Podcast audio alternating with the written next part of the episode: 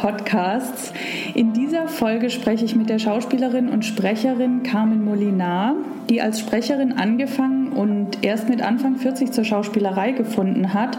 Und in den letzten zehn Jahren war sie in vielen Filmen auf der Leinwand und im Fernsehen zu sehen und hat mittlerweile auch einige Nominierungen und Auszeichnungen erhalten. Und ich freue mich so, dass Carmen und ich uns endlich mal wieder so ausführlich gesprochen haben. Wir haben uns vor über zehn Jahren bei einem Camera Acting und Sprechtrainingsseminar auf Mallorca kennengelernt und seitdem ab und zu mal auf Events noch getroffen, aber schon ganz lange jetzt auch nicht mehr live gesprochen. Und ja, auch dieses Gespräch fand nicht live statt, sondern über Zoom. Wir haben uns vor ein paar Wochen, als noch alles im Lockdown war und sie auf Mallorca und ich in Berlin saß, zusammen telefoniert und dieses Gespräch aufgezeichnet. Und es war so schön, sich endlich mal wieder mit ihr ausführlich auszutauschen und auch ihren ganzen Weg zu verfolgen, wie es ihr in den letzten zehn Jahren gegangen ist. Und ja, ich freue mich sehr, dieses Gespräch mit dir zu teilen und wünsche dir viel Freude beim Zuhören.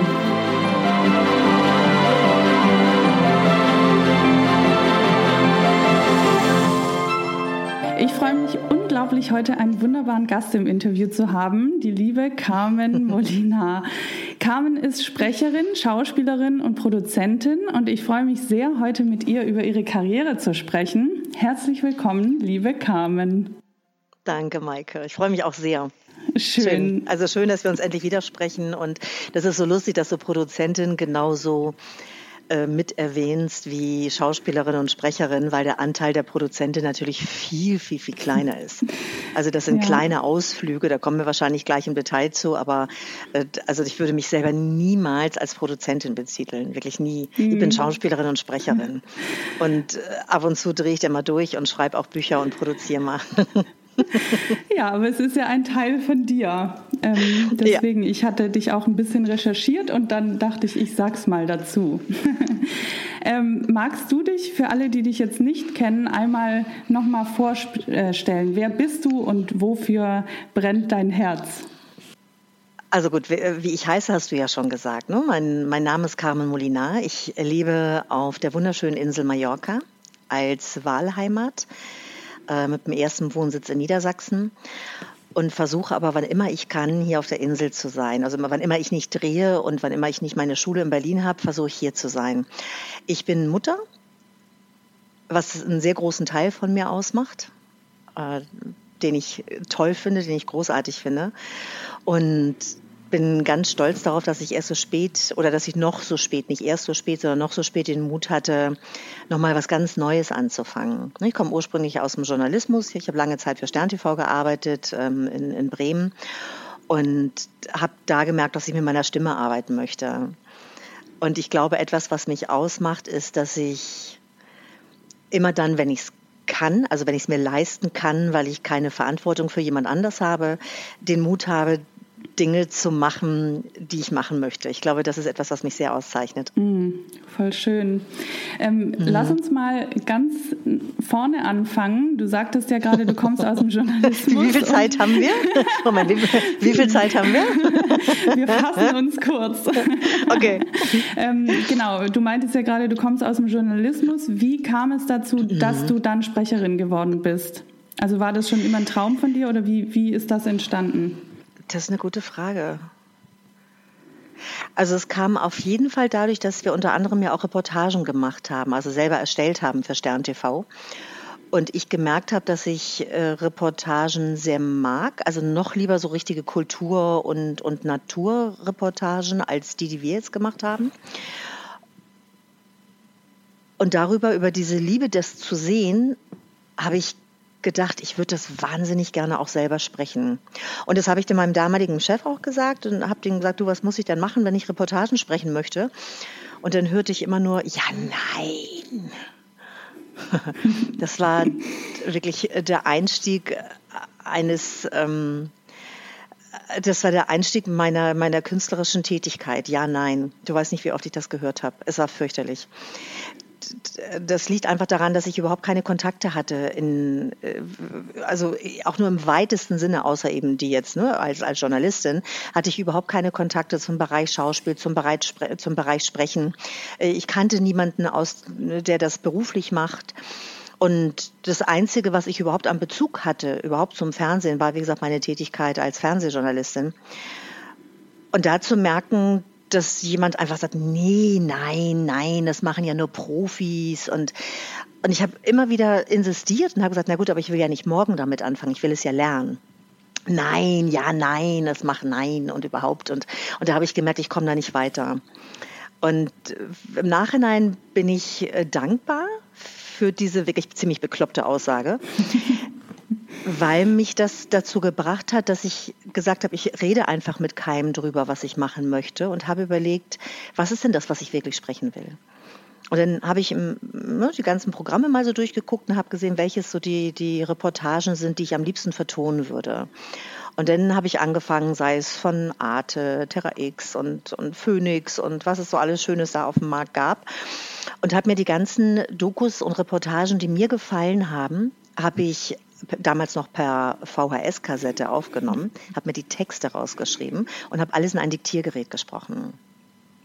Und habe dann immer verglichen mit dem Original. Und es war eine unglaubliche Arbeit. Die habe ich über anderthalb Jahre gemacht, jeden Abend. Und das, was für mich ganz erstaunlich war, war, dass ich dieses Nachsprechen, dieses Kopieren, das ging relativ gut. Also ich habe ganz schnell gemerkt, dass ich so ein Gespür dafür habe, auch Töne wiederzugeben ne, von anderen Sprechern oder, oder eine Art des Sprechens wiederzugeben. Aber in dem Moment, wo ich den Text dann alleine für mich hatte und ich habe praktisch das Audiofile weggelassen und habe nur mein Diktiergerät gesprochen, da klang das völlig anders und völlig gelesen. Ich bin, ich bin wirklich schier wahnsinnig geworden, weil ich mal das kann doch nicht wahr sein. Warum klingt es bei mir so künstlich und warum klingt es bei mir so gelesen? Und so habe ich dann nach und nach mir wirklich autodidaktisch das Sprechen am Anfang beigebracht. Also am Anfang wirklich ich mir alleine komplett und über die Erkenntnis, dass ich Interpunktion bediene. Damit ging das alles los. Mhm. Wow. Ja, und dann irgendwann, wie es dann so ist, ne, wenn du dich sehr viel äh, etwas widmest, also sowohl zeitlich als auch von der Energie her, dann kommen auf einmal Leute in dein Umfeld. Das ist mit allem so. Ich vergleiche das immer mit Leuten, die, die frisch Eltern geworden sind. Mhm. Die, die, die Eltern gegenseitig, die frisch gebackenen, die riechen sich förmlich, weil die auch über nichts anderes sprechen als über Kinder. Oder, oder Leute, die, die, die im Fußballverein äh, ganz doll mögen, die, die, die finden sich auch sofort auf jeder Party. Ja. Und so war das bei mir auch, da ich das, äh, diese, dieser Wunsch nach Sprechen einer Doku oder einer Reportage so, so groß geworden ist, bin ich einfach wach geworden und oder aufmerksam gewesen, wenn Leute irgendwas gesagt haben. Und so kam dann nach und nach über meinen Freundeskreis, den ich sowieso schon hatte, mhm. kam dann mal hier und da ein Kontakt, wo es dann hieß, ja, hier der Schauspieler und Sprecher und dann ging natürlich sofort alle Alarmglocken an und dann habe ich ja, mich so nach und nach durchgefragt.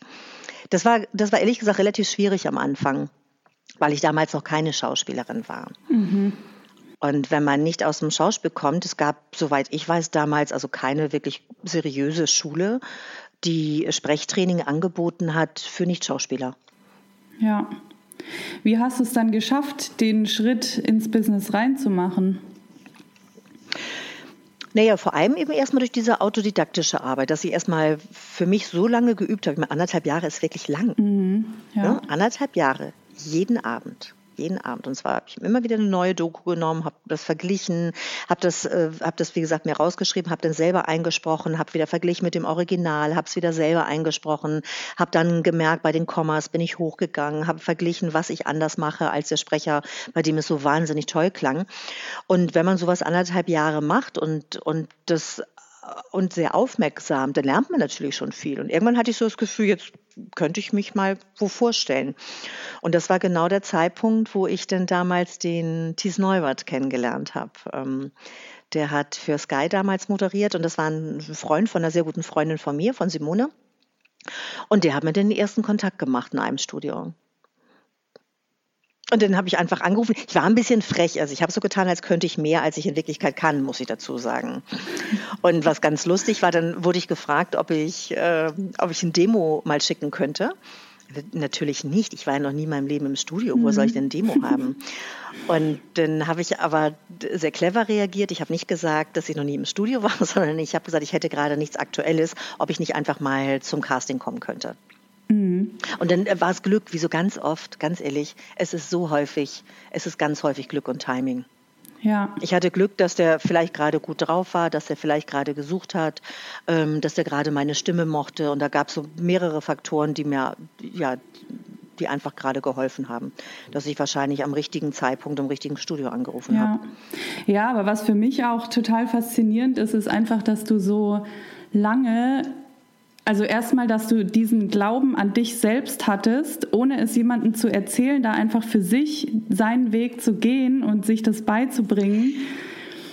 Äh, ich weiß, was du meinst. Die Wahrheit ist aber, dass ich nicht immer im Kopf hatte, irgendwann verdiene ich Geld damit mhm. sondern ich habe es gemacht, weil es mir Freude bereitet ah, hat. Okay. Und weil ich, und ich glaube, das ist in Wirklichkeit auch das Geheimnis von ganz vielen Menschen, die fleißig arbeiten. Wenn mhm. ich, wenn ich mir etwas erarbeite, ganz egal was das ist, und ich habe immer nur im Hinterkopf, ich mache das, damit ich irgendwann am Ziel bin, dann ist ja dieser Weg dahin eine einzige Katastrophe weil der mir gar keine Freude bereitet. Mir hat der Weg ja schon Freude bereitet. Mhm. Ich bin zwar zwischendurch wirklich wahnsinnig geworden, weil ich so gerne jemanden gehabt hätte, der mir mal gesagt hätte, was auch, es liegt da und da dran. Und ich habe so lange gebraucht, es selber zu erkennen. Aber in Wirklichkeit war, war jeder Tag, wo ich eine Doku geguckt habe und ich habe sie aufgenommen und ich habe mir den Text rausgeschrieben und habe dann wieder gesehen, was die Leute gemacht haben und wie sie, wie sie gesprochen haben und wie sie Bilder aufgefangen haben und wie sie unterschiedlich gesprochen haben zu den Inhalten, die man im Bild sieht und zu denen, die man nicht sieht. Das das hat mich fasziniert.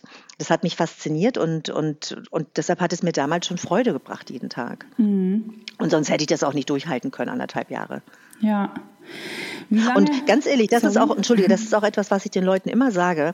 Wenn wir nicht ähm, die Energie und die Zeit investieren wollen für etwas, dann wollen wir es einfach nicht genug. Mhm. Aber das macht doch nichts. Es gibt ja genügend Sprecher da draußen. Dann probiert man das mal nur für sich aus und sagt, ja, das war spaßig, das war ganz schön, aber, aber mehr auch nicht.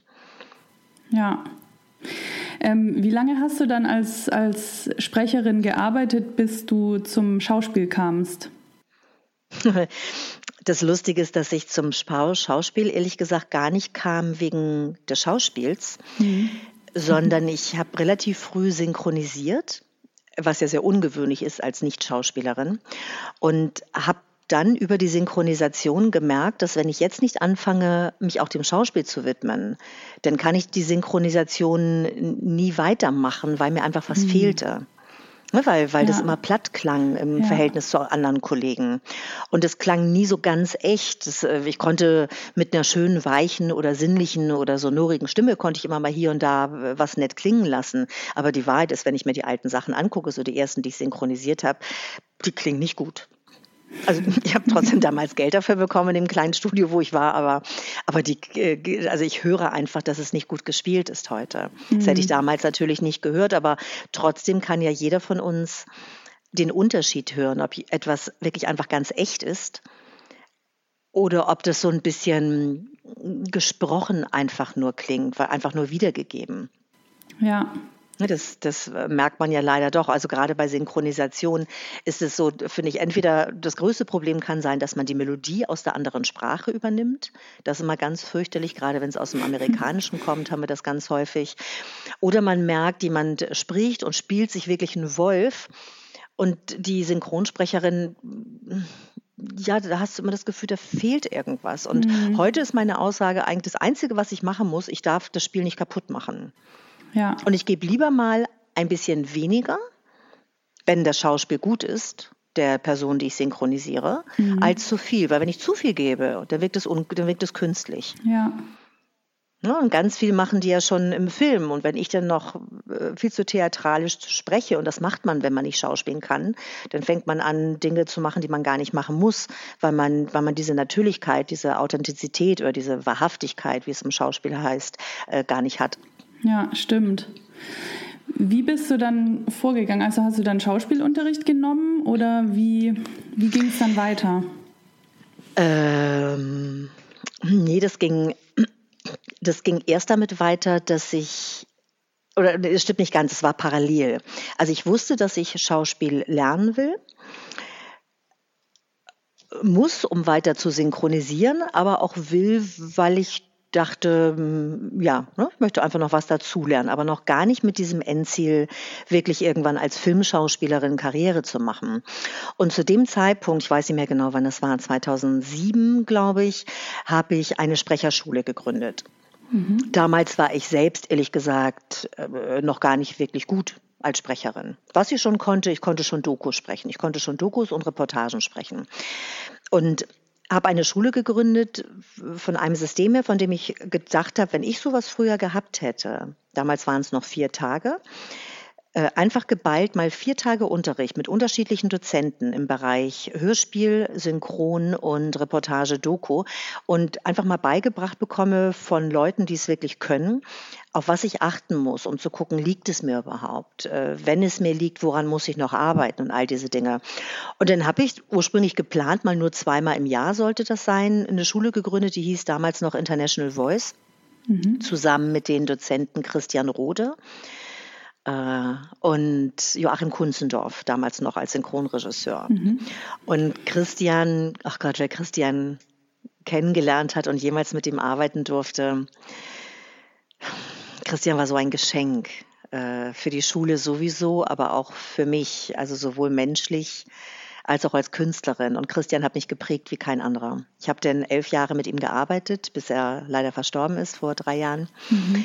Er war der Hauptdozent meiner Schule, also für mich gesehen der Hauptdozent, weil er mich einfach so sehr geprägt hat, ja. dass ich auch alles andere, was ich heute unterrichte, ist äh, Christian. Ich versuche ähm, seinen Spirit ein bisschen weiterleben zu lassen, die Art, wie er an Texte herangegangen ist, wie er, wie er Textearbeitung gemacht hat, wie er mir beigebracht hat, authentisch zu sprechen, wie er, wie er mir beigebracht hat, ein, ein, ein Skript wirklich ganz ernsthaft zu lesen und ganz genau zu lesen. Ich weiß noch, dass Christian immer gesagt hat, die, das, das beste, die beste Regieanweisung ist das Drehbuch selbst. Und zwar nicht wegen der Anmerkungen, die da stehen, sondern äh, in der Entscheidung, wie zum Beispiel mein Partner reagiert, weiß ich schon, wie ich was sprechen muss. Mhm. Und ganz oft heute noch, wenn ich mir Rollen erarbeite, dann habe ich Christian im Ohr, im Herzen und, und weiß, dass ich das ihm zu verdanken habe, wenn ich heute echt spielen kann. Und ich habe übrigens dann auch nach sieben Jahren meine Schule nach ihm umbenannt in die Christiane Rode Sprecherschule. Schön. Und so wurde er, wie gesagt, mein Hauptlehrer im Bereich Sprechen und Schauspiel. Wir haben dann auch Privatunterricht gemacht. Und dann habe ich nach sieben Jahren Unterricht mit ihm äh, nochmal ein Tschechojahr gemacht in Berlin mhm. bei Jörg Andres, was, mhm. was ich auch großartig fand. Also das ist ein toller Lehrer, es war genau das, was ich noch gebraucht habe zu der damaligen Zeit. Und danach habe ich erst das Gefühl gehabt, so jetzt bin ich also fertig in Anführungsstrichen, also bin ich so weit fertig, dass ich mich überhaupt als Schauspielerin betiteln würde. Ja. Und seitdem mache ich immer noch internationale Weiterbildung jedes Jahr. Und ähm, ja, und finde es spannend zu sehen, was man immer noch wieder lernen kann. Das ist so toll. Das ist so toll und so aufregend. Ja. Mhm. Du hast ja mit, mit Anfang 40 dann angefangen mit Schauspiel, wirklich, ne? Mhm. Mhm. Ähm, ja, ich habe in meinen Coachings relativ oft Schauspielerinnen, die die dann irgendwann so Mitte 30, Ende 30 sagen so, oh, jetzt ist es zu spät, ähm, jetzt schaffe ich es nicht mehr, jetzt komme ich nicht mehr rein und die, die, dann so das Gefühl haben, ihnen läuft die Zeit weg. Ähm, hattest mhm. du das auch oder hat es bei dir eine Rolle gespielt oder wie hast du wie hast du es geschafft, einfach loszugehen für das, was du, was dir Freude bereitet? Also ich glaube, da war es auch wieder so, dass ich spielen wollte, um besser sprechen zu können. Das heißt, ich wollte spielen, um das, was ich sowieso schon mache, zu professionalisieren. Auch noch nicht mit dem Endziel, irgendwann ähm, ein Leinwandstar zu werden. Das hatte ich am Anfang nicht. Mhm. Sondern es kam, dass ich über das Spielen und über den Unterricht angefangen habe, Blut zu lecken. Und gedacht habe, boah, ist das toll. und auf einmal habe ich gemerkt, dass es ja noch viel toller ist als sprechen oder fast, oder, oder ja, also ich glaube sogar, also ist schwer zu sagen, ich mag beides so gern. Ähm, auf jeden Fall habe ich dann auf einmal eine Liebe entdeckt, von der ich vorher gar keine Ahnung hatte. Mhm. Und wenn man wieder das Gleiche wie damals bei dem autodidaktischen Lernen der, des Doku-Sprechens, wenn man etwas liebt, dann schenkt man dem Zeit dann schenkt man dem Energie, dann investiert man auch Geld da rein. Oder wenn man kein Geld hat, dann äh, guckt man, was gibt es im, im Umfeld, was gibt es auf YouTube. Mittlerweile gibt es ja überall alles Mögliche. Und ich habe unglaublich viel Zeit investiert, um zu lernen. Mhm. Unglaublich viel Zeit. Und ich, äh, das ist natürlich auch, man hat auch, ich habe sehr viel Geld investiert, machen wir uns nichts vor. Also ich, wenn ich überlege, so andere Frauen in meinem Alter, ich werde jetzt 55 diesen Sommer, die haben große Eigentumshäuser, die haben äh, große Autos, die haben ein dickes Bankkonto, teuren Schmuck. Äh, ich habe gar nichts. Also an Werten meine ich jetzt. Ich ja. habe immer alles, was ich verdient habe, wieder in mich investiert. Mhm und in meine Weiterbildung und in das, was mich interessiert hat. Weil ich, wie gesagt, meine Tochter ist groß, die ist mittlerweile 28, die führt ihr eigenes Leben und ich habe jetzt keine Verantwortung mehr für, für kleine Kinder. Mhm. Und lebe auch dementsprechend. Das heißt, dass wenn, wenn es etwas gibt, was mich wieder reizt und wo ich das Gefühl habe, das möchte ich unbedingt noch lernen und das möchte ich unbedingt ausprobieren, dann schenke ich dem die Energie und die Zeit. Und genau so kam das dann auch beim Schauspiel.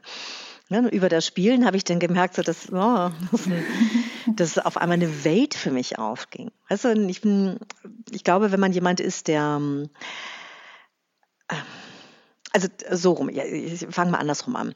Wenn man Pipi Langstrumpf sieht, dann sagen die meisten heute in meinem Kreis, sie wollten alle Pipi sein. Ich nie. Ich war immer, wie hieß ihre Freundin, Anita? Oh Gott, Annika, das weiß ich Annika, ah, ja. Annika, also ja, die, Kleine, die, die ja. Freundin von, von Pippi. Ich habe mich nie mit Pippi identifiziert. Ich hätte mich das gar nicht getraut. Ich war nie eine Revoluzerin als Kind. Äh, ich war immer eher die Brave, die Liebe ähm, und hatte auch gar nicht den Ehrgeiz, witzigerweise. Und durch das Schauspiel ist überhaupt erst die Pippi in mir geweckt worden. Das ist so Wie toll. Cool, ja. Das ist so toll, wenn man auf einmal auf die, als, als ich dann auf die 50 zuging und gemerkt habe, ja, scheiß drauf.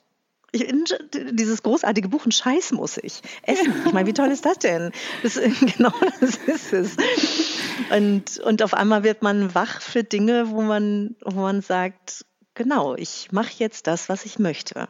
Wow. Voll ich schaffe mir die Welt, wie sie mir gefällt. Und ja.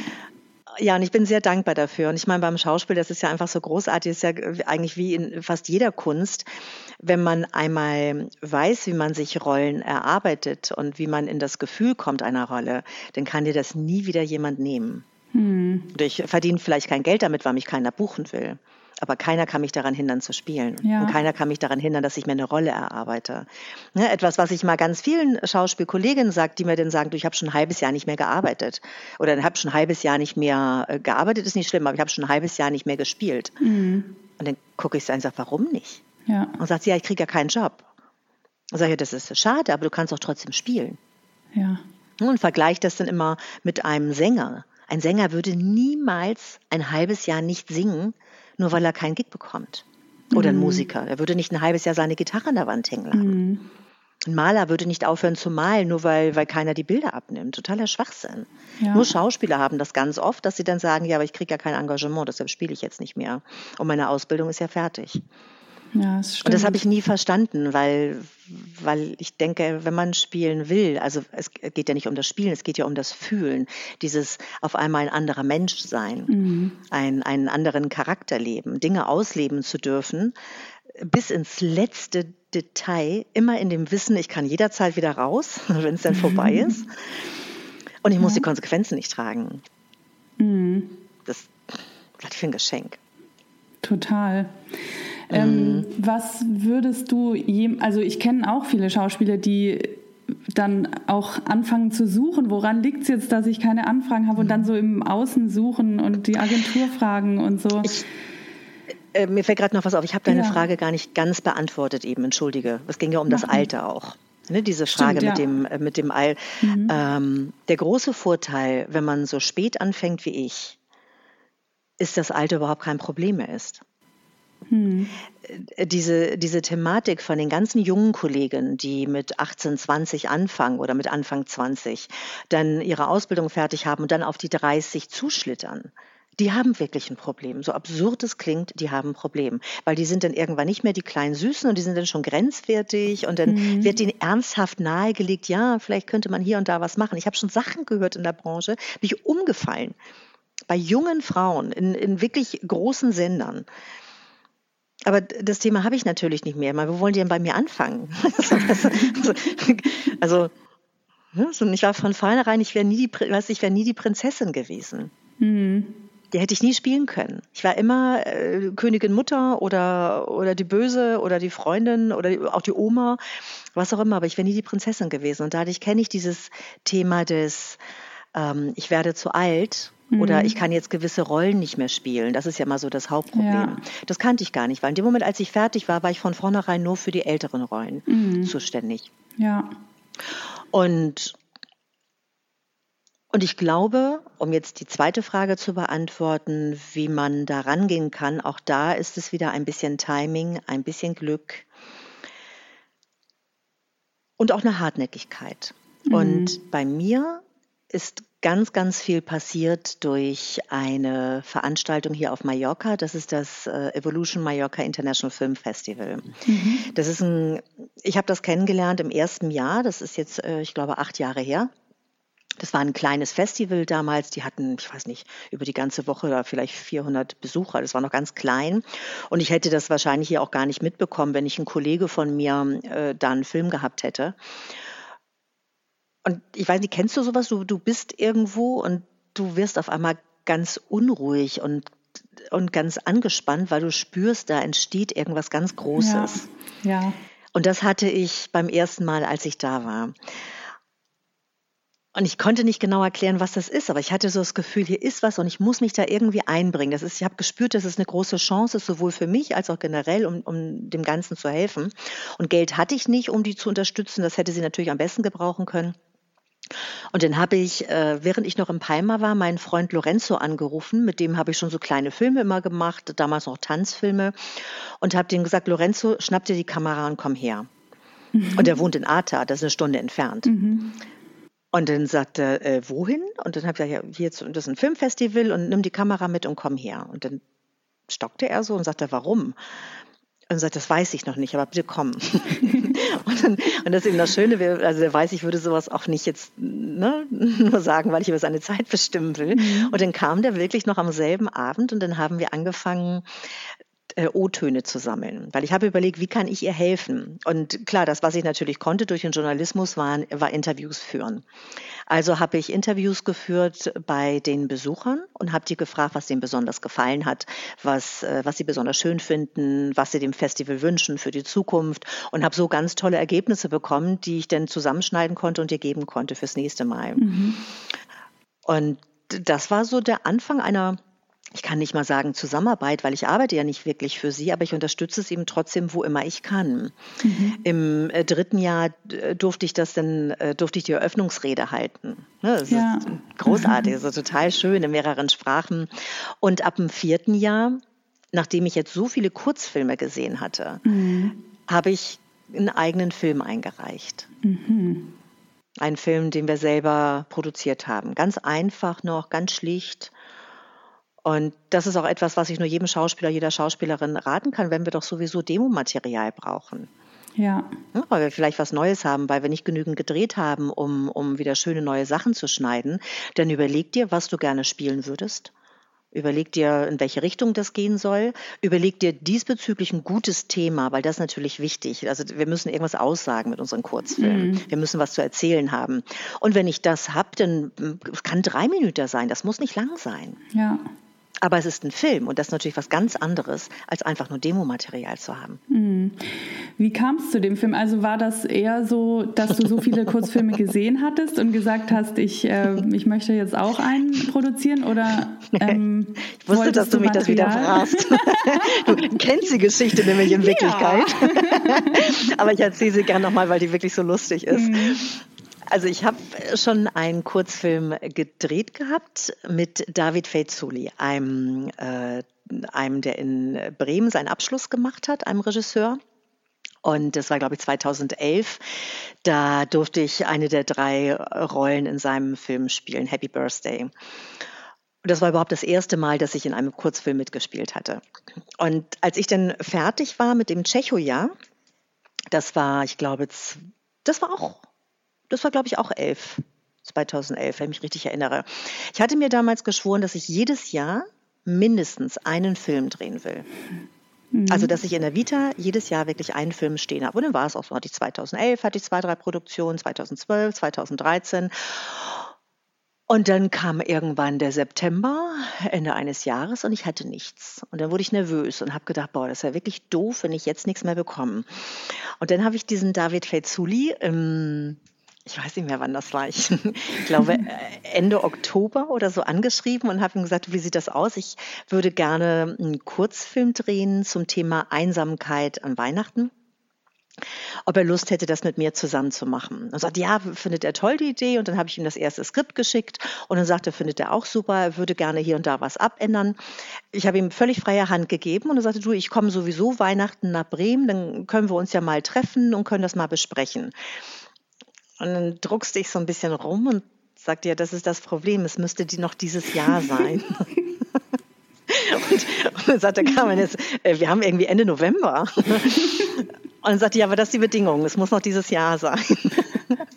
Und David ist wirklich, der ist einfach ganz cool. Ich, ich mag den so sehr. Ich habe mittlerweile nochmal wieder mit ihm gearbeitet dieses Jahr. Und dann sagte er, okay, okay, machen wir es dieses Jahr. Und dann haben wir das irgendwie eine Woche vor Weihnachten gedreht. Und das war mein erster Kurzfilm Maria, Gesundheit. Maria war ein Film, wie gesagt, über Einsamkeit an Weihnachten, über eine Frau, die zum ersten Mal, nachdem ihre Tochter groß ist und der Mann aus dem Haus,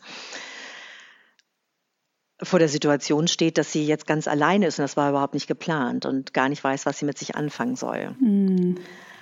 Und dieser Film lief dann, ich weiß nicht, zwei Jahre später bei, bei, bei Evolution auf mhm, Mallorca. Mhm. Und das heißt, da haben mich die Leute, also die mich ja schon mal kannten, weil ich sowieso immer da war und ne, irgendwie mal Flagge gezeigt habe, da haben sie mich dann zum ersten Mal richtig als Schauspielerin dann auch wahrgenommen mhm. mit dem Film. Und wie das so ist auf kleinen Festivals, also wenn die klein genug sind, dass die Leute noch Zeit haben, wirklich miteinander zu reden, dass du dich wiederfindest. Und das ist etwas, was ich wirklich so großartig finde an diesem Festival. Deshalb mache ich da auch ständig so viel Werbung für und sage all meinen Kolleginnen und Kollegen immer, wenn ihr Zeit habt, äh, immer im Herbst, äh, fliegt dahin, das lohnt sich für vier Tage. Ja. Also es ist ja eine ganze Woche meist, aber es lohnt sich, weil die zum Beispiel keinen VIP-Bereich haben, keinen getrennten. Mhm. Das sind Leute wie Danny DeVito, wie Mess Mickelson, wie Oscar-Preisträgerin Melissa Leo, also eine absolute Top-Kategorie an, an Kollegen. Mhm. Ron Howard, also so, so, also so irre aber die sind nicht getrennt, weißt du, die sind nicht mhm. in irgendwelchen VIP-Bereichen, wo du nicht mehr an die rankommst, sondern alle Filmemacher, die da sind, egal ob sie zum ersten Mal einen Film präsentieren oder ob sie äh, schon Oscar-Preisträger sind, die sitzen in denselben Räumen und stellen ihre Filme vor. Mhm. Das ist ein ganz tolles Konzept. Und das Ganze ist auch in einer Anlage, wo drumherum Bars sind. Das heißt, man trifft sich da immer wieder abends. Ähm, ja, und so ging das los. Und da habe ich, wie gesagt, Maria vorgestellt.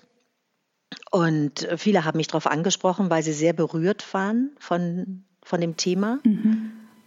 Und weil viele mir auch sagten, Gott, das ist so schrecklich, wir denken da nie so drüber nach. Aber klar, meine Mutter oder meine Nachbarin, meine Freundin und ganz viele Leute haben mich darauf angesprochen. Und wenn man erstmal einen Film gemacht hat, dann kommen die Leute natürlich viel schneller zu dir und sagen, boah, wenn du noch mal was machst, sag mir Bescheid. Ja.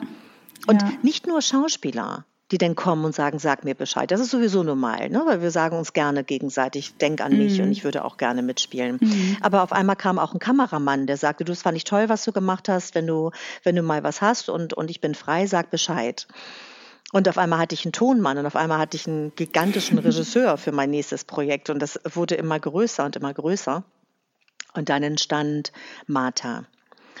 Martha war ein Film über über die Frage, ob wir wirklich das Leben leben, was wir leben wollen. Mhm. Mit dem großartigen Florian Gottschalk. Ich bin so unehrlich dankbar, dass er mit mir drehen wollte.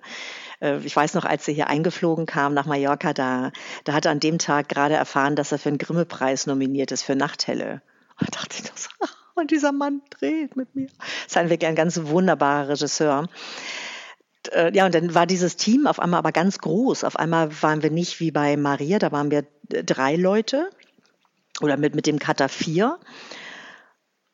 Und haben an zwei halbe Tage gedreht. Auf einmal waren wir ein 30-Mann-Team, haben zehn Tage gedreht und das Ganze hat ein Vermögen gekostet. Und auf einmal hatten wir einen Sponsor, äh, der dann aber kurzfristig nicht bezahlt hat und all solche Dinge. Und dann stehe ich dann so viel zum Thema Produzentin. Da mhm. habe ich zwar wahnsinnig viel gelernt. Also ich habe alles, was man innerhalb ganz kurzer Zeit lernen kann als Produzentin, mir wirklich angeeignet aber eigentlich erst nach dem Drehen. Mhm. Das heißt, beim Dreh selber war ich völlig überfordert und ich kann nur jedem sagen, diese Dreifachbelastung, also ich habe äh, ja auch die Story geschrieben. Das heißt, Martha ist äh, die Rolle, die ich auch gespielt habe, die ist ja in mir entstanden. Mhm. Ich hatte eine genaue Vorstellung, wie Martha ist. Weißt, ich habe die kreiert, ich habe die sozusagen geboren.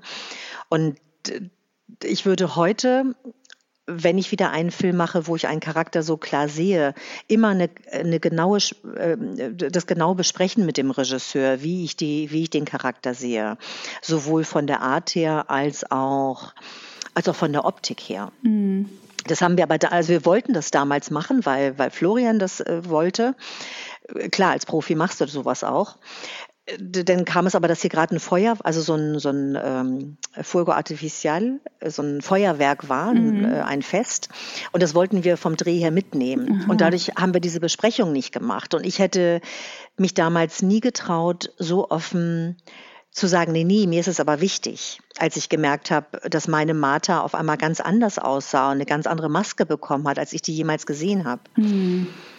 Und dann entstehen, dann entsteht auf einmal etwas, vom, also wo ich wurde dann ganz unglücklich während des Drehs. Aber nicht ich als Carmen, als Schauspielerin. Mit mir kannst du machen, was du willst, ja. Ja, wenn es nicht mein Buch ist. Ja. Und wenn die, wenn die Autorin sagt oder, oder der Autor sagt, nee, die ist so und so, dann ist es für mich völlig in Ordnung. Also wenn man sich mein Demo anguckt, dann sieht man wirklich, dass ich völlig uneitel bin, weil ich bin in einer Rolle hässlicher als in der anderen.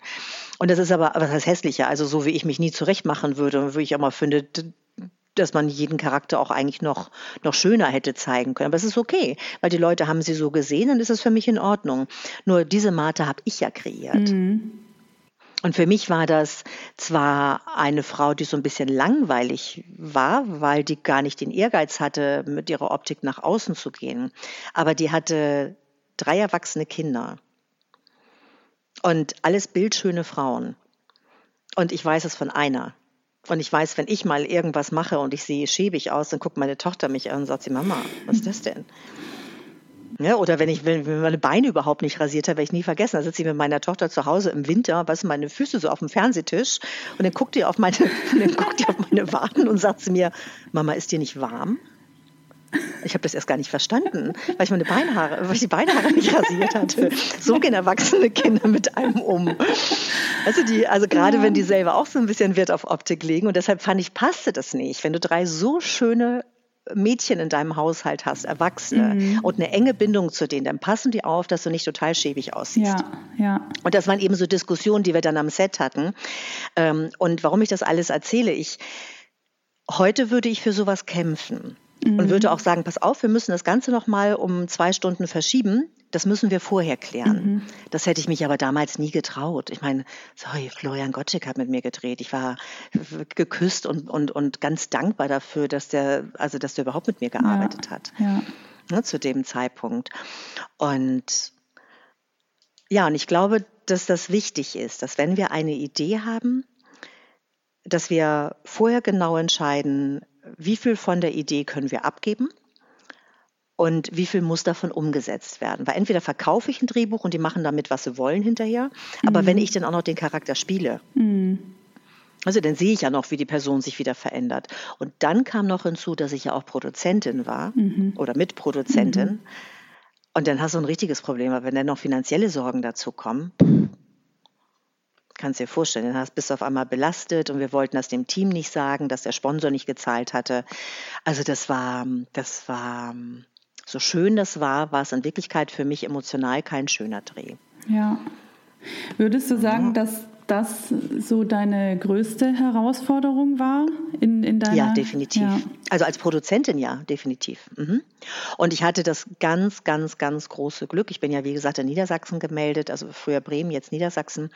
Und ich hatte das ganz große Glück, dass ich mit meinem Projekt immer wieder, immer wieder, immer wieder zur Nordmedia gegangen bin äh, und das immer wieder vorgestellt habe. Und die, die mochten das und dann haben sie uns gefördert. Und dann haben sie uns gefördert in der Postproduktion und im Vertrieb.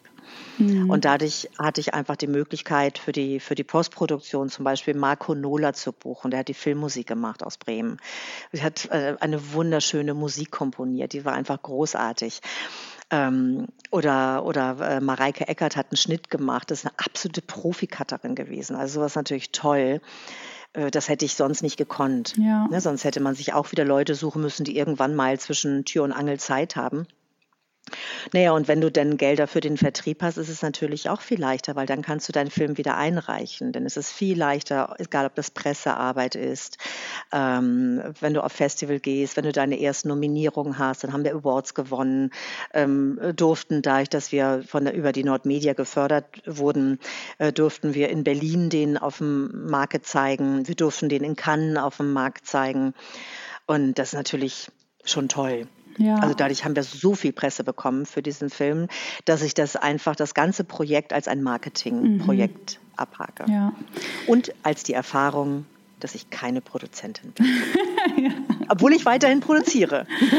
Sehr schön. Ähm, wenn du jetzt auf deine bisherige Schauspielkarriere schaust, was war so das Projekt, ähm, mit dem du am meisten gewachsen bist? Gibt es da was?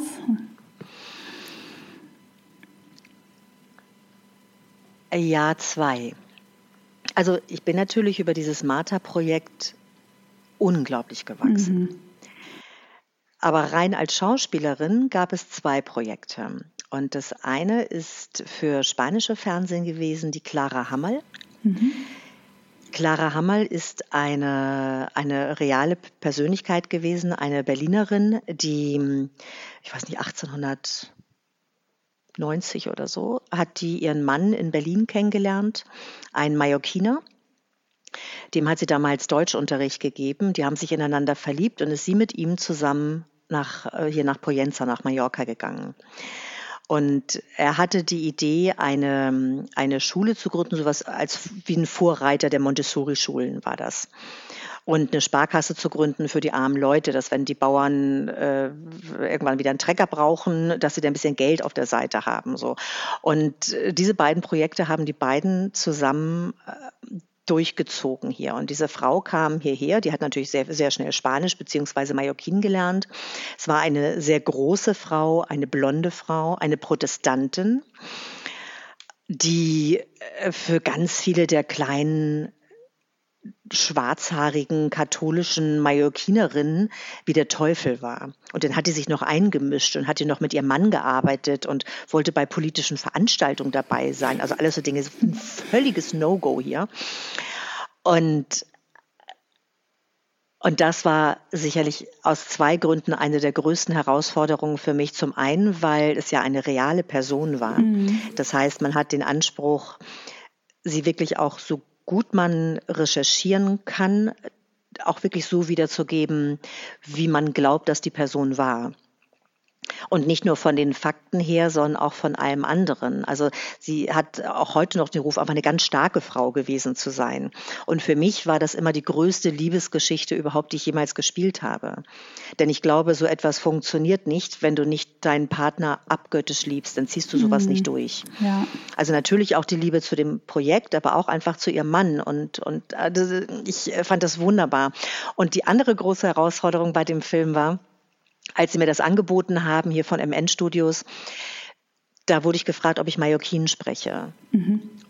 Und da habe ich ein bisschen überlegt, dass ich kann, ich kann es ein bisschen verstehen. Ne? Ich spreche ja. natürlich fließend Spanisch, aber Mallorquin in Wirklichkeit nicht. Und habe gedacht, naja, die werden mir irgendwie eine Rolle anbieten, wo ich ein paar Sätze zu sprechen habe und habe einfach Ja gesagt. Ich habe gesagt, ich habe aber einen starken deutschen Akzent. Und sagten, das ist egal, also du würdest sowieso eine Deutsche spielen. Mhm. Und dachte, ja, kein Problem, kriege ich hin. Naja, und dann musste ich so ein Casting machen. Und da habe ich doch eine mallorquinische Freundin gebeten, dass sie mir was vorspricht. Das habe ich dann einfach nachgesprochen. Und dann kriegte ich die Rolle und kriegte ich das Drehbuch und dann war es die Hauptrolle. da war es diese. Und da wusste ich aber schon, wen ich spiele und ich hatte schon recherchiert. Das ja. heißt, ich wusste schon alles über diesen Charakter und ich hatte mich schon so verliebt in diese Frau und ich wollte sie unbedingt spielen. Mhm. Und dann habe ich überlegt, was machst du? Ich habe das Drehbuch ja überhaupt nicht verstanden. Und dann habe ich dieses äh, auf Katalan dieses Drehbuch genommen, habe das erstmal meiner mallorquinischen Freundin gegeben und habe gesagt, bitte übersetzt mir das mal ins Spanische. Und dann hat die mir das ins Spanisch übersetzt. Ich habe es vom Spanischen ins Deutsche übersetzt. Mhm. Wow. Und habe diese ganze Rolle erstmal komplett auf Deutsch gelernt. Also so Krass, wie ich ganz ja. normal eine Rolle arbeite, komplett auf Deutsch. Und ich habe die ich habe die wirklich mit jeder Faser meines Körpers gefühlt, diese Frau. Mhm. Ich, ähm, ich wusste, ich will die spielen, ich muss die spielen. Ich fand das so toll. Und dann habe ich sie auf Spanisch geübt, weil Spanisch kann ich ja, dann habe ich sie auf Spanisch gelernt, aber ich konnte es ja immer noch nicht in der eigentlichen Sprache. und dann, und dann habe ich aber bei der Recherche auch gesehen, dass die in Wirklichkeit gar kein Katalan spricht, sondern Mallorquin mit Dialekt aus Poyenza. Und dann habe ich den Regisseur angerufen und habe ihm gesagt, Totti, wie, wie sieht denn das aus? Die spricht ja eigentlich Poyenzin. Und sagt, ja, super, dass du das sagst, toll recherchiert, vielen Dank dafür. Äh, das müssten wir noch abändern. Und dann habe ich ein bisschen gestockt und habe gesagt, naja, du weißt schon, dass ich nicht so gut Mallorquin kann. Ihr könnt mir nicht kurzfristig was abändern der hat nie gewusst, dass ich überhaupt kein Mallorquin kann. dann habe ich, hab ich aber das große Glück gehabt, dass eine Schauspielkollegin von mir, Nila Oliver, die ich auch über das Filmfestival kennengelernt habe, äh, die kommt aus Poyenza. Mhm. Und der habe ich gesagt, bitte, bitte, bitte, bitte hilf mir und sprich mir dieses ganze Buch einmal ein.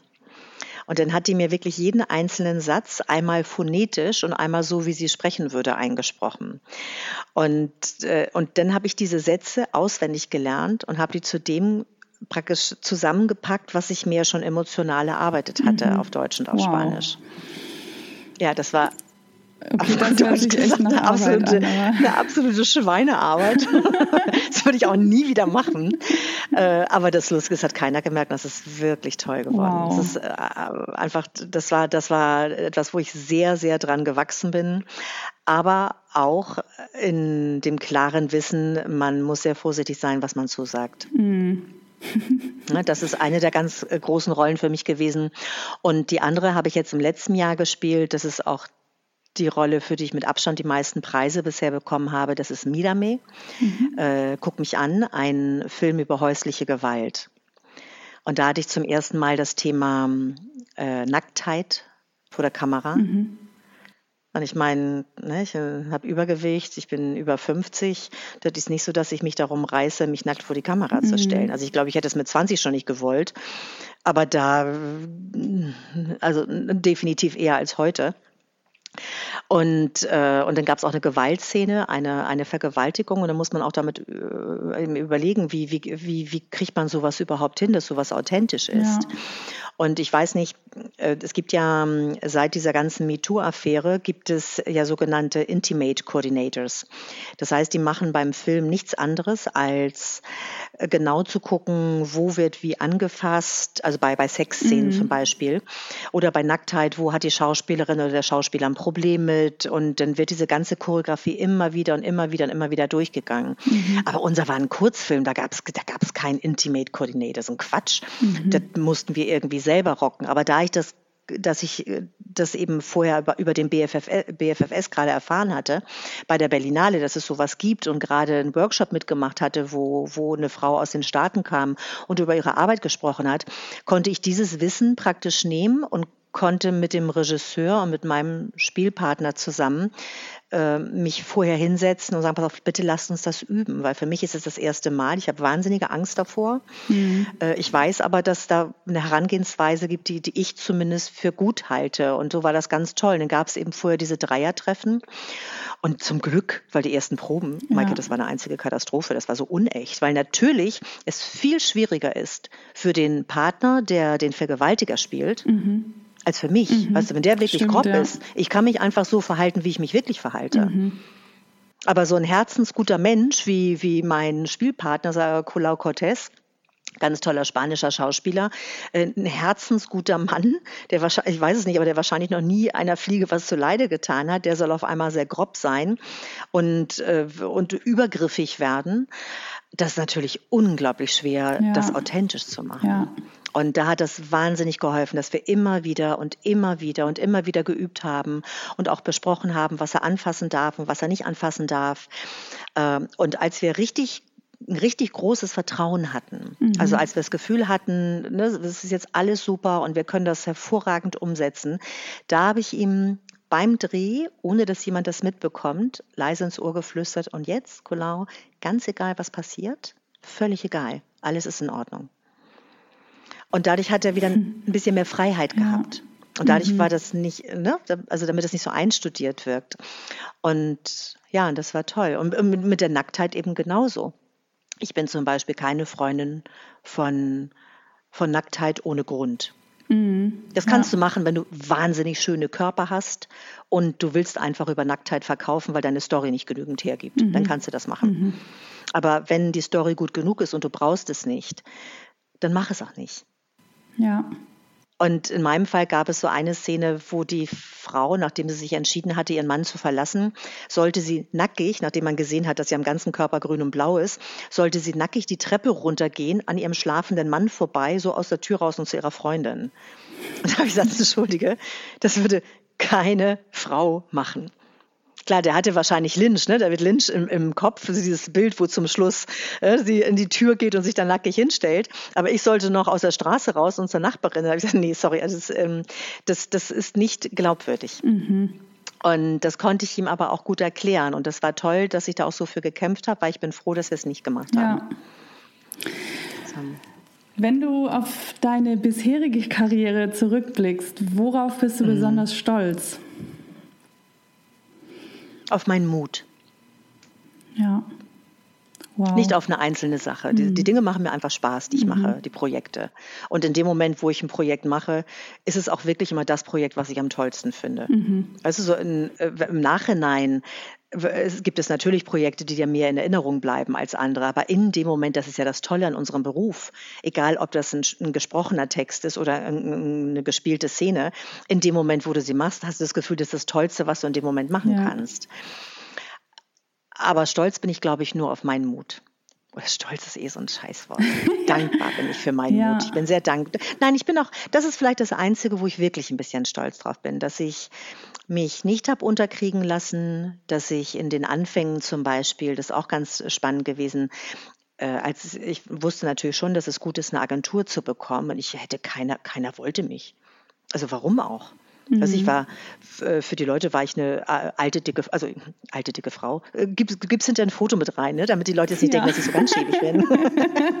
aber, aber für Film jetzt, für Film ist es ja schon so ein Verhältnis so, weißt du, dass ich eher eine alte, übergewichtige Frau war, die keine Sau kannte. Warum sollte mich irgendeine Agentur nehmen wollen?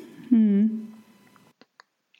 Und das war wirklich schwierig am Anfang und sich davon denn nicht unterkriegen zu lassen.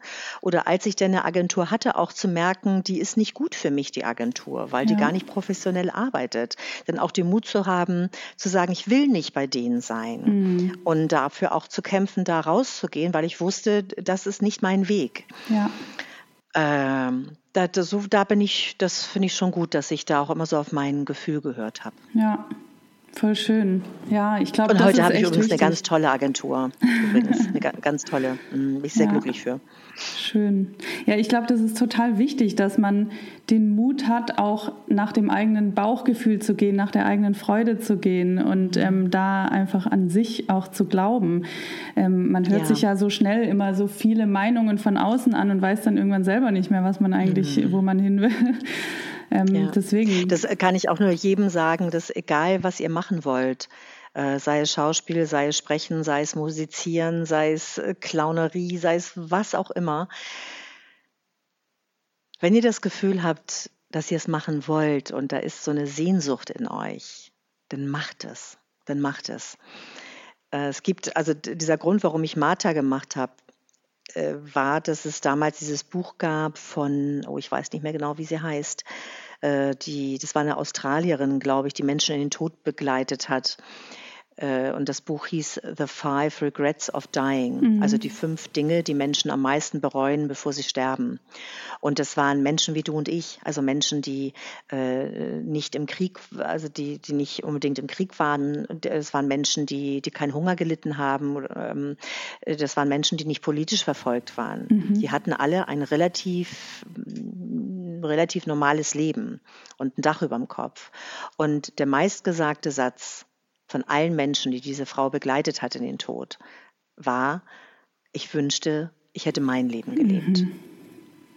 Oh, wow. Und ich, ich, könnte heute noch sofort wieder ja, heulen, wenn ich, ich daran denke. Weil ich das ist so, überleg mal, wie schrecklich das ist. Wie schrecklich das sein muss, wenn du weißt, es ist vorbei und du denkst so, wow, ich habe überhaupt nicht das gelebt, was ich so gerne gelebt hätte. Mhm. Oh Gott, und das ist voll ja, schön. darauf, ich glaube, ja. ich glaube, darauf bin ich stolz, dass ich das nicht denken werde. Ja, ja. Ich, vieles andere wahrscheinlich, wo ich auch denke, mein Gott, hättest du doch. Aber das werde ich nicht denken. Ja, total inspirierend. Mhm. Ich habe drei Abschlussfragen. und zwar, wer inspiriert dich und warum? Gibt es da jemanden? Ja, eine ganz große Inspiration für mich ist mein Freund Lorenzo. Äh, Lorenzo ist Mallorquiner. Mhm. Wir kennen uns schon seit 25 äh, Jahren, aber wirklich befreundet sind wir eigentlich erst so seit 10, 12 Jahren, also äh, seitdem wir eben beide im Filmbereich arbeiten. Und er ist deshalb so eine große Inspiration für mich, weil, weil das ein Mensch ist, von dem ich gelernt habe, sehr im Moment zu leben. Mhm.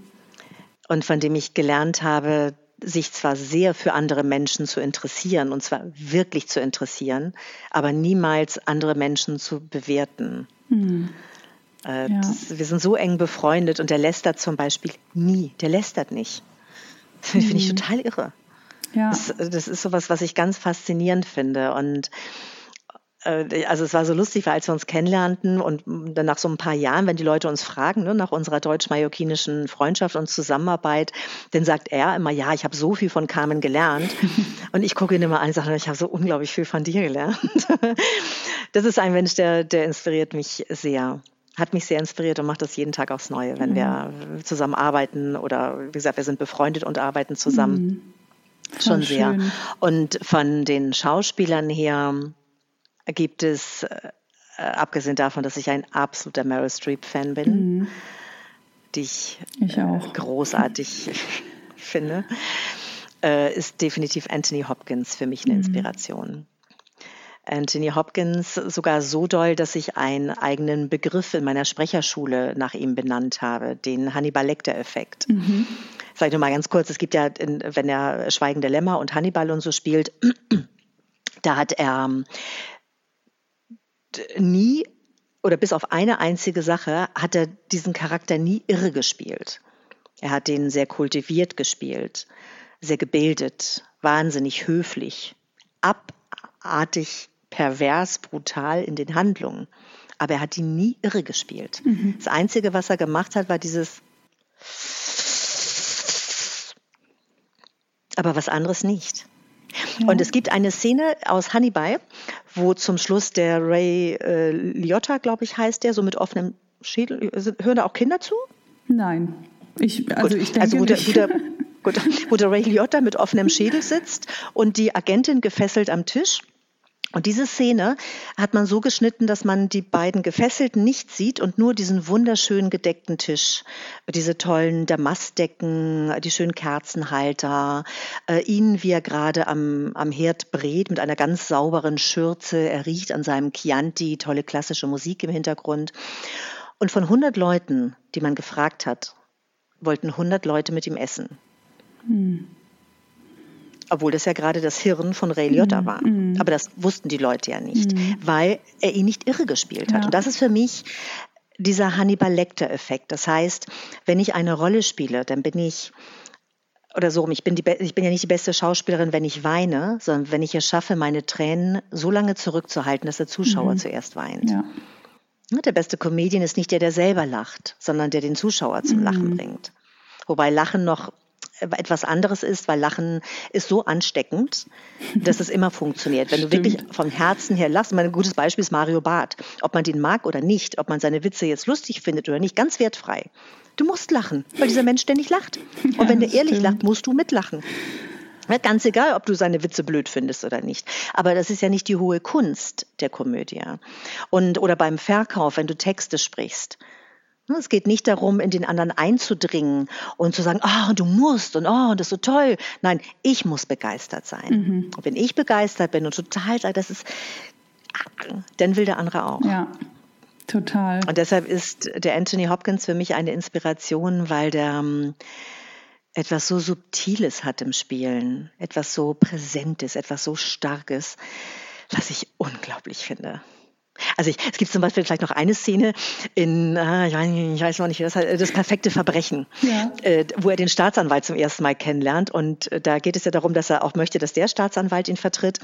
Und da guckt er ihn so an. Das kann man jetzt leider, also ich kann, könnte es jetzt nur vormachen, aber die Leute ja. sehen es ja leider nicht. Und da hat er ein Zwinkern, was so ein, das ist so ein ganz, das ist so ein Zwinkern, so ein Gemisch aus, aus Gefahr aus liebevoll und so minimalistisch, dass man denkt so, wow, ich weiß mhm. nicht, wie, wie lange ich vor diesem Fernseher saß, immer wieder zurückgespult habe mit, mit Spiegel und habe das geübt, weil ich dachte, ich will das auch können. Das ist, aber sowas geht eben nur, wenn es von innen her kommt. Mhm. Weißt du, wenn du genau weißt, was du fühlst in dem Moment, ach, das ist ja. toll. Ja, mit dem würde ich gerne arbeiten. Gibt es eine Rolle, die du gerne mal spielen würdest? Ja, eine Kommissarin. Mhm. Ganz klar. Ich wurde, ich hatte das große Glück, vor zwei Jahren also, äh, für eine neue Kommissarin, äh, Tatortkommissarin äh, gecastet mhm. zu werden.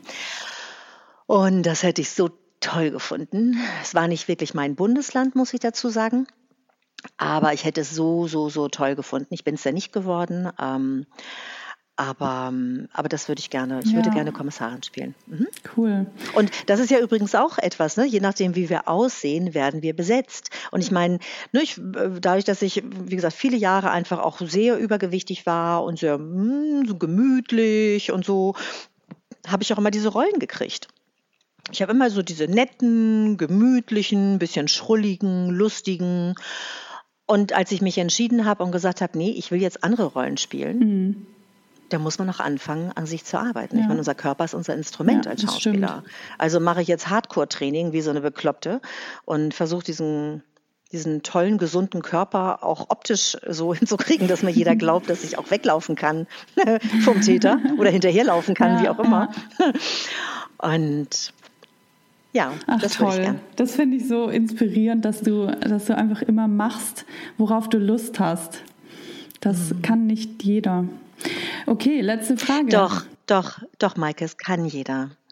Stimmt, es macht nicht jeder, recht, weil wir ja. den Mut nicht haben, aber, jeder, aber es, es kann jeder. Mhm. Und und das ist, glaube ich, etwas, vielleicht noch etwas, was ich so ganz besonders finde an der Arbeit an Stimme und am Sprechen. Mhm. Ich sage ja mal jedem, egal ob man mich fragt oder nicht, dass für mich die Arbeit am Sprechen noch mehr als an Stimme, mhm. aber am, also es gehört ja zusammen, nach der Geburt meiner Tochter das absolut größte Geschenk war, was ich mir in meinem Leben gemacht habe. Mhm. Weil ich gelernt habe, in mich reinzuhören. Ich habe gelernt, mich zu fragen, ob alles mit mir stimmt. Mhm. Weißt du, ob ich stimmig bin.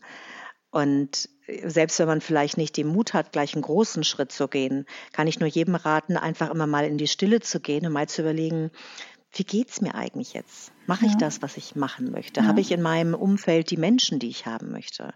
Wir kriegen nicht immer die Leute, die wir haben wollen.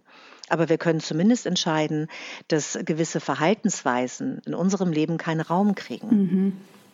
Ja. Und ich glaube, wenn man da anfängt, einfach zu sagen, was wünsche ich mir nur für mich, ne, und nicht versucht, irgendwas auf den Partner oder auf andere Menschen zu projizieren, sondern nur zu legen, was, was macht mich wirklich glücklich? Äh, dann kann man nach und nach immer wieder einen neuen Schritt gehen, um dahin zu kommen, dass man sich jeden Tag ein bisschen wohler fühlt. Ja, voll schön. Ja. Okay, drei Weisheiten, die du als Mentorin einem Schauspieler zu Beginn seiner Karriere mitgeben würdest. So was mache ich nicht.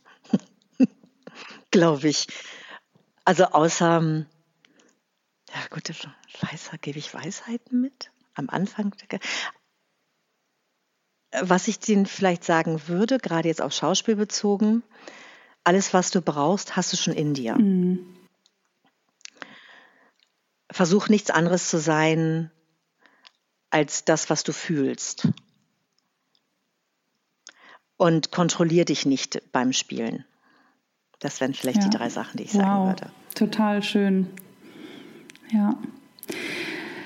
Ähm, was sind deine aktuellen Projekte? Wo geht's hin, wenn du darüber sprechen kannst? Ja, also äh, mein Dreh in Deutschland weiß ich jetzt gar nicht, ob ich den machen kann, weil ich gar nicht weiß, ob ich fliegen darf. Mhm. Der wurde jetzt schon zweimal verschoben. Der sollte jetzt auf, ähm, auf Anfang Juni verschoben werden, aber das weiß ich gar nicht, ob das für mich in Frage kommt. Ähm, ich bin gebucht für eine spanische Produktion. Das ist eine der Lieblingsserien hier, die heißt La Caza. Mhm. Ähm, da gab es eine erste Serie, eine erste Reihe, kann man auch im, im spanischen Fernsehen ähm, im ersten Programm in der Mediathek gucken. Mhm. Und da gibt es jetzt eine zweite Staffel und da darf ich mitspielen.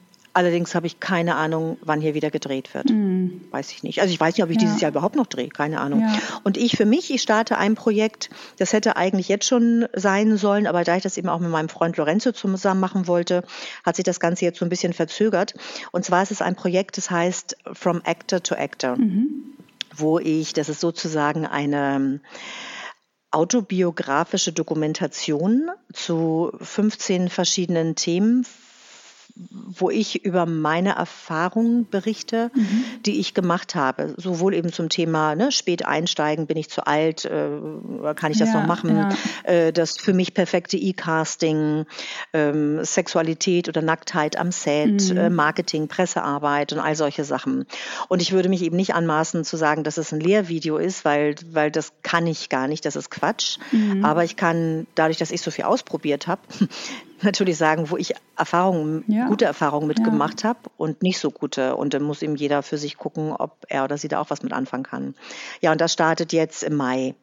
Das wird eine, eine 15-teilige Serie, äh, die dann auch frei zur Verfügung steht mhm. hinterher. Ja, das kann ich dann auch gerne verlinken hier in den Show Notes. Sehr gerne, genau. From Actor to Actor. Ja. Vielleicht gibt es dann ja schon die erste Folge. Ja. Ähm, wenn jetzt jemand mit dir in Kontakt treten möchte oder Interesse mhm. hat an der Sprecherschule oder an anderen Projekten von dir, wo kann er dich finden? Mhm. Bei mir ist das relativ einfach, wenn du einfach meinen Namen eingibst, Carmen Molinar. Mhm dann findest du es schon so mein halbes Leben, mehr als mir lieb ist. Ansonsten ähm, gebe ich dir den Link von IMDB, mhm. da ist alles von mir drin, auch mit Kontakten. Mhm. Und äh, die Sprecherseite der Schule, das ist ja die Christian Rode Sprecherschule. Mhm. Die Seite heißt international-voice.de, das könntest du dann auch mit das unterschreiben. Alles, also ja. über IMDB, ne, mal einen direkten Kontakt mhm. und was die Schule betrifft, über, über die Christian Rode Sprecherschule. Ach, vielen Dank, Carmen. Das, ach, es ist immer so, so schön, mit dir zu sprechen. Du strahlst so eine Freude aus. Das ist ansteckend, wirklich. Dankeschön, du Liebe. Also vielen, vielen Dank. Bleib so, wie du bist. Äh, mach das mit so viel Freude weiter und so mutig. Ich finde das total inspirierend. Und ich glaube, das war auch für ganz viele andere jetzt sehr inspirierend. Hm, Dankeschön, Olivia. Danke, dass du mir die Zeit geschenkt hast und gewidmet hast. Ja, danke für deine und Zeit. ich freue mich darauf, ähm, dass wir am liebsten natürlich noch zusammen arbeiten und ansonsten zusammen Kaffee trinken, essen, was auch immer, Spaß Alles. haben und Definitiv. wieder miteinander reden. Das machen wir. ne, und allen anderen, was auch immer in euch schlummert, folgt dem. Ich hoffe, das Interview hat dir gefallen und du konntest daraus genauso viel ziehen wie ich. Und wenn dir die Folge gefallen hat, freue ich mich, wenn du den Podcast abonnierst, weiterempfiehlst und gerne auch bei iTunes bewertest. Denn je mehr positive Bewertungen der Podcast hat, desto mehr Menschen können wir damit erreichen. Und natürlich freuen Carmen und ich uns auch, wenn du uns bei Instagram unter dem Post zur Folge einen Kommentar hinterlässt. Und du findest mich wie immer bei Instagram unter Maike Döling und auch Carmens Account wird hier natürlich verlinkt. Und ich freue mich von dir zu lesen oder zu hören. Und wenn du auch das nächste Mal wieder mit dabei bist, alles Liebe, deine Maike.